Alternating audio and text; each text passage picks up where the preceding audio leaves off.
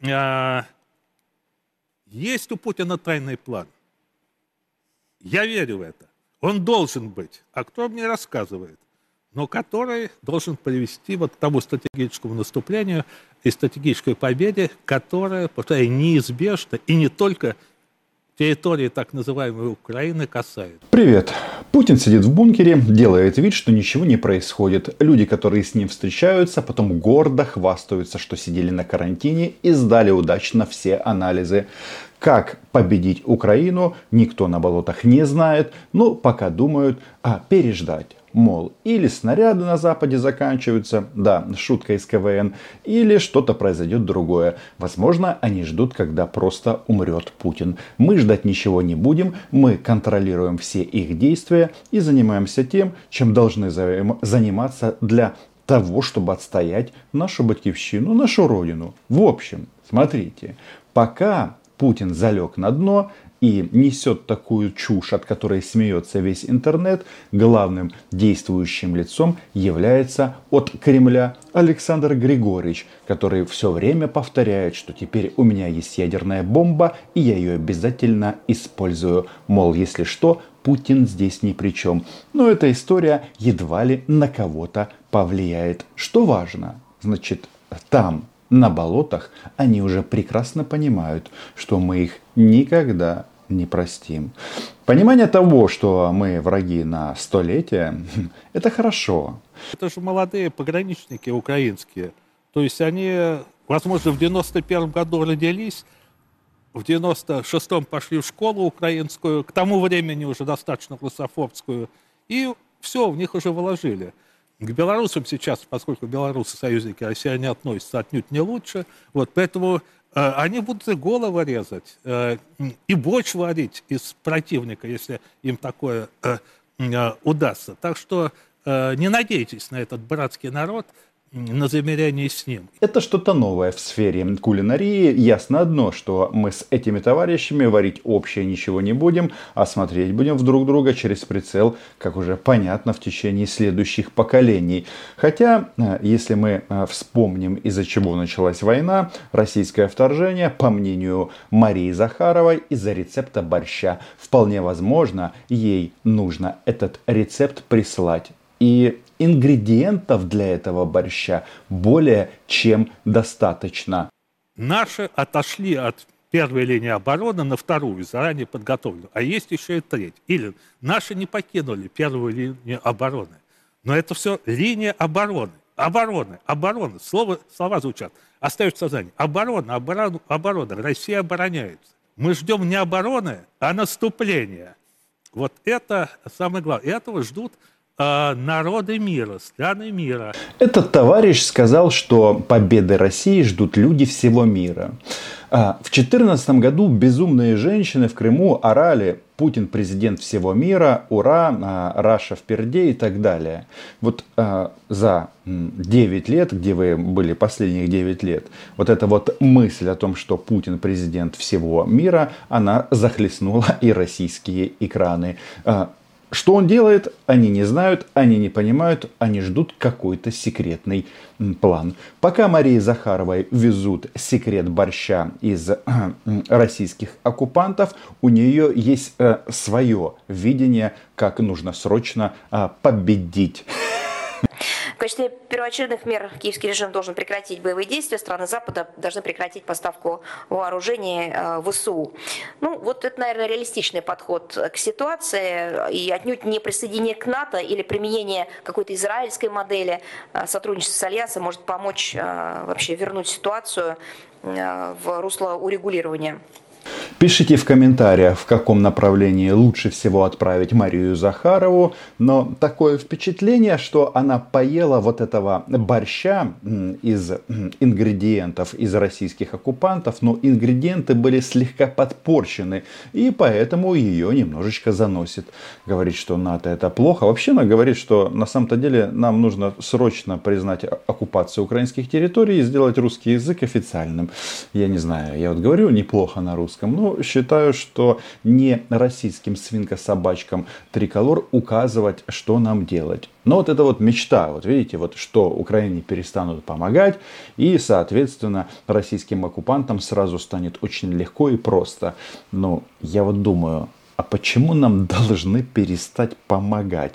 Есть стопроцентное рычаг давления на действия президента. Поэтому Байден, на самом деле, абсолютно управляем украинцами. Мало этого, по большому счету, Соединенные Штаты Америки должны возбудить дело против президента Украины.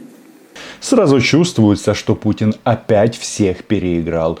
Может быть, поэтому мы сегодня созвали очередной Рамштайн, и это была очная встреча, масса была полезной информации а, озвучена по результатам этого мероприятия. Но самое главное, а, идея такая, что военная, военно-техническая финансовая помощь Украине не закончится. Ну и из таких вот реалистичных заявлений, то, что а, озвучено вслух и уже не является военной тайной, наши пилоты начали готовиться воевать на F-16. С большой вероятностью, кстати, это будут не только F-16.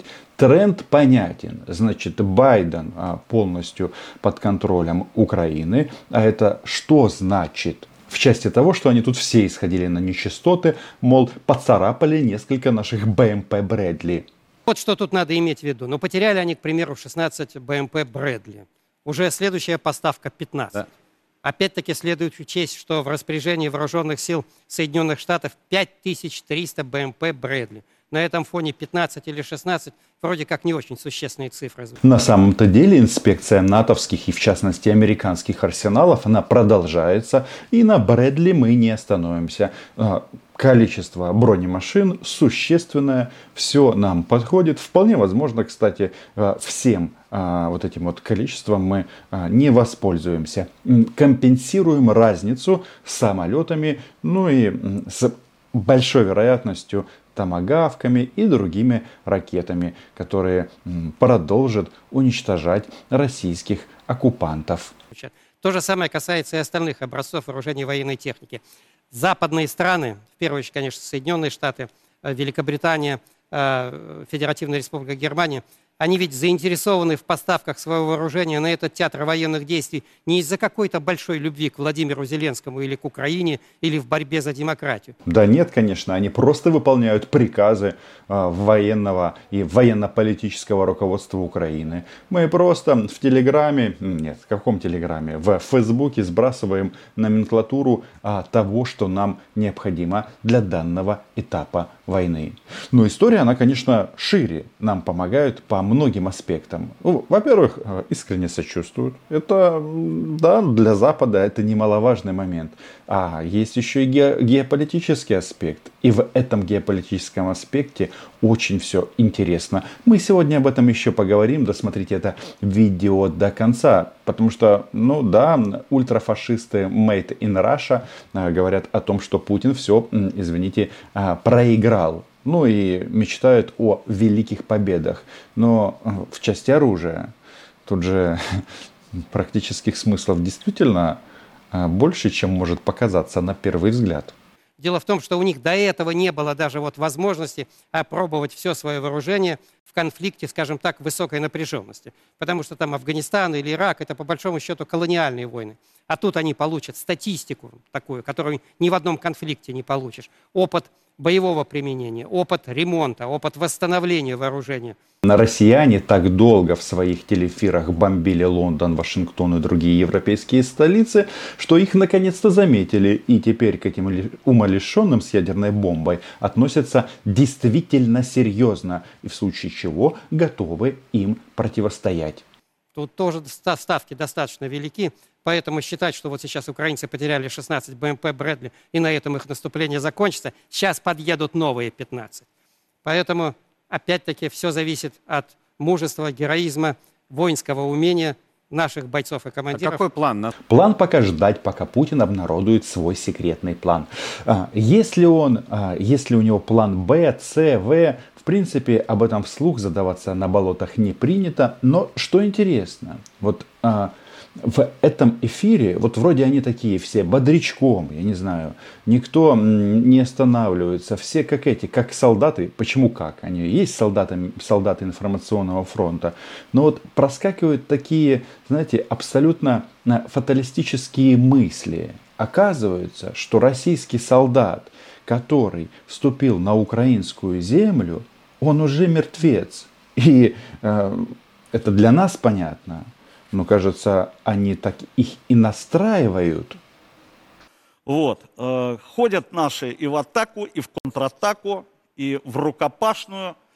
Э, там сейчас идет совершенно другое измерение про рукопашную это очень здорово. Так вот, почему Сладков заговорил такими странными конструкциями? Все очень просто, потому что он видел мстительного маньяка и, соответственно, отсидел некоторое количество дней на карантине. Думал и заговорил правду. Насчет карантина это не шутка.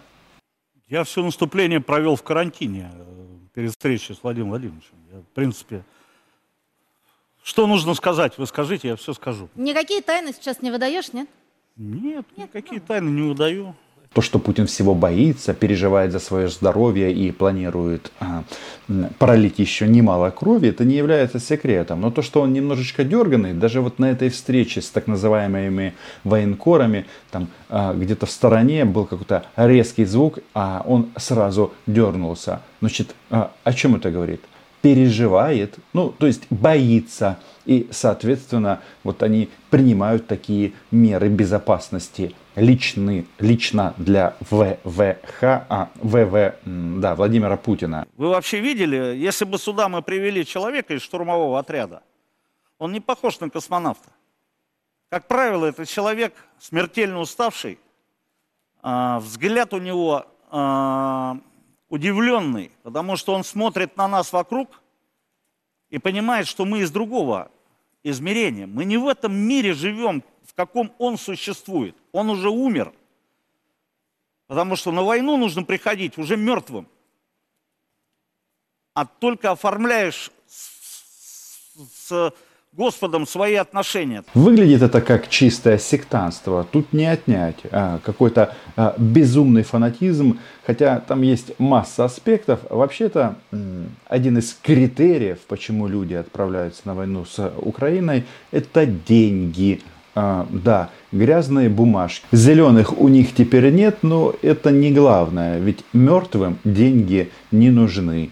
И а, они всячески пытаются вот подчеркнуть, что это норма. А, сдохнуть за Владимира Путина и его безумные идеи – норма для гражданина России. Ну, будем откровенны, не все так думают. Поэтому это люди совершенно другие. Они не, не экипированы, они смертельно устали от а, того, что они уже не здесь. И они готовы просто подороже продать свою жизнь. Вот э, когда разговариваешь с человеком, который пришел со штурма – а, чуть покушает, он снова идет штурмовать. Это совершенно, это другая философия. Сладков молодец, посидел на карантине и вот тут выдает такие вот интересные пассажи. Сам он и вообще вся вот эта вот а, группа экстрасенсов-пропагандистов, естественно, не идиоты. И на такое сами ни в коем случае не пойдут. Даже вот Оля Скобеева, хотя м- ее, между прочим, познакомили с а, россиянином Валерой. И эта встреча произошла на Украино-белорусской границе, где Оля сетовала. Но почему Александр Григорьевич а, никак не вступит в войну на стороне России? А наш дорогой усатый Александр Григорьевич, он, конечно, не в нашей команде, но он не идиот. Валера и Оля.